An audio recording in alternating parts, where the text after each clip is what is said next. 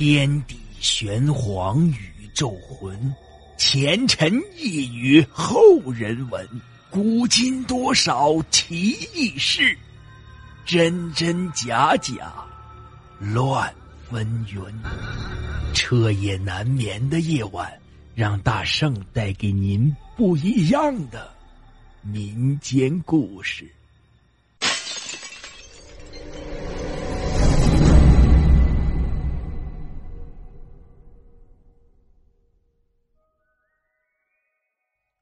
今天讲的是我在云南听来的灵异故事。为了方便记录，我将以作者的口吻进行叙述。云南和四川接壤，我家正好离那边境不过十多公里。以前一直待在成都工作，偶尔去趟云南，不过也就去了边境上水富市里逛逛。这进入云南大山里啊，还是第一次。云南的山区，放眼望去。一望无际都是巍峨的高山，漫无边际的青葱古树，给人一股浩瀚却又荒芜的感觉。外面点的乡村呢，还通了水泥路，可越往里走，人烟越是稀少。公路或许就是不过三米左右的毛路，坐着车简直能把人颠吐了那种感觉。这早几年前，有些地方别说毛路，连条像样的小路都没有。山里的人赶集，一个来回就得折腾一天。要是更远的地方，那就一年也难得出来几次。这或许啊是有些偏僻的原因。山里的女生啊嫁人都比较早，十三四岁就开始恋爱，十五六岁嫁人，二十不到那孩子都好几个了。男人外出打工，就只能留他们在家带孩子。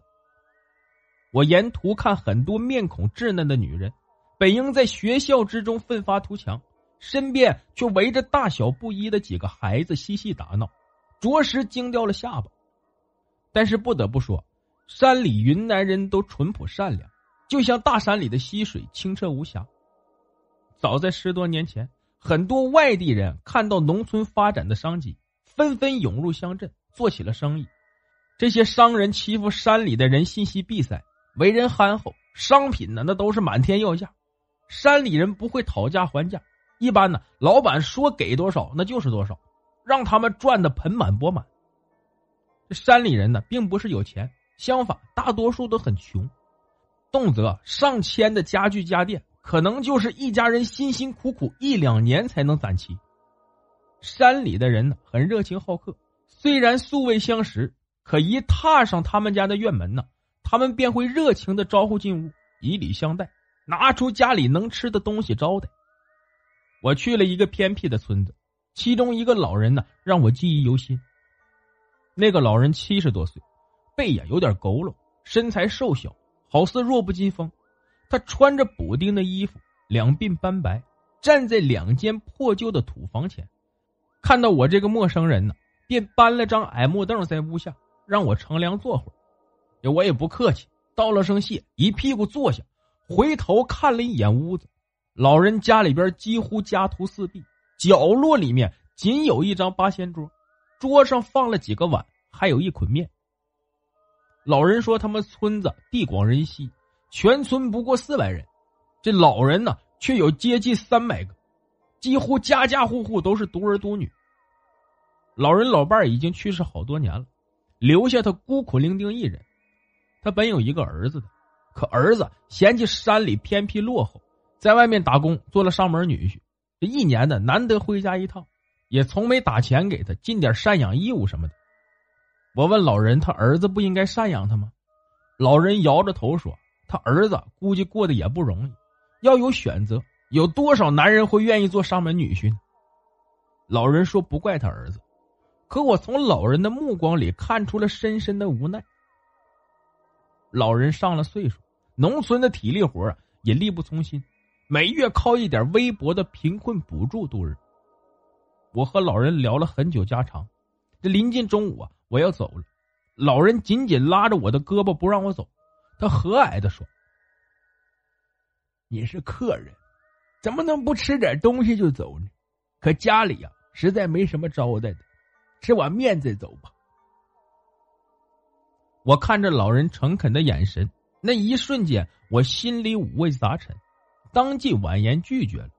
倒不是因为嫌弃啊，只是我身上没有现金。我一个大男人吃他一碗面，或许啊就是老人家一天的口粮，这怎么能咽得下呢？老人执拗不过我，一直面带愧疚的唠唠叨叨送了我很长一段路。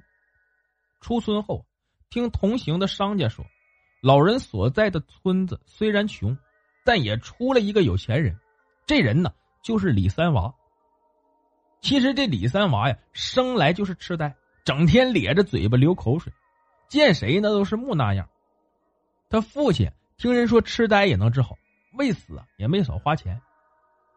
李三娃的父亲是当地的杀猪匠，逢年过节替人杀猪宰牛，天寒地冻，翻山越岭，挣的那也是辛苦钱在李三娃十岁那年，已是腊月。李三娃父亲给隔壁邻居杀年猪，那李三娃傻乎乎的在院坝玩耍，不知怎么就跌到水坑里，裹了一身泥，一张脸呢就剩两个眼珠在转。正在磨刀的李三娃父亲看到这幕，想起这些年心酸，当场无名火起，随手抽了一根棍子，啪啪啪就往李三娃身上打了下去。碰巧这个时候，路边有个年过半百的和尚经过。这个和尚啊，有些清瘦，穿着补丁僧袍，头顶九个戒疤。他看到李三娃父亲毫不留情的鞭打孩子，便说道：“孩子尚小，怎么能下这么重的手打呢？”这李三娃的父亲扔了棍子，恨铁不成钢的说：“ 也不知道我做什么孽了，竟生下这么一个傻子来。”花了那么多钱治病，一点也不见好转。这和尚低头一看，李三娃果然是个痴呆的模样，想了想，便又说：“让我看看吧。”说着，就伸出手摸了摸孩子的脑袋，从头摸到了后背。和尚的手啊，突然停下来，用力往李三娃后背一拍。李三娃弯着腰，哇的一声就吐出一块血疙瘩来，那血疙瘩足有核桃大小。